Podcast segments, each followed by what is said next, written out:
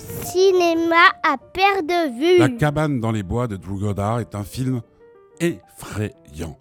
Euh, L'histoire, je vais la résumer ainsi.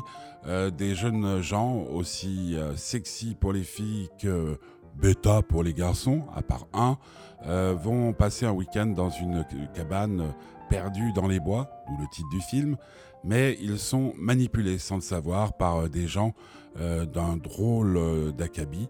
Euh, Qu'est-ce qui va se passer? Ben, C'est un genre euh, dont on connaît les tenants et les aboutissants. À peine installés, ils se rendent compte que la cabane a des drôles, drôles, drôles, drôles, drôles, drôles d'aspects. Et particulièrement, euh, ben, il y a des gens affreux, morts ou vivants, qui vont s'attaquer à ces jeunes gens. Mais comme euh, tout cela est manipulé, à chaque fois qu'ils pensent s'en sortir, ils ne s'en sortent pas. Alors si j'ai dit que ce film était effrayant, c'est qu'à plusieurs reprises, euh, j'étais à la limite de l'écœurement. Euh, parce que euh, le cinéma d'aujourd'hui bénéficie de moyens techniques euh, qui font que quand un coup est porté, eh bien on en voit tous les dégâts avec des détails. Et puis il y a une tension dans ce film qui fait que on, est tenu en haleine en permanence.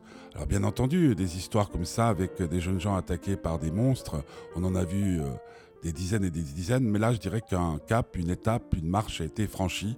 Euh, si vous avez euh, euh, le cœur au bord des lèvres, ben, n'allez pas voir ce film, autrement vous, risquez de, bien vous amuser.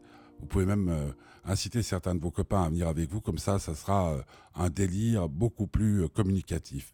La cabine, The Cabin in the Woods en anglais, La cabane dans les bois, un film à voir si on n'a pas trop trop l'esprit sensible, ou plutôt l'âme sensible.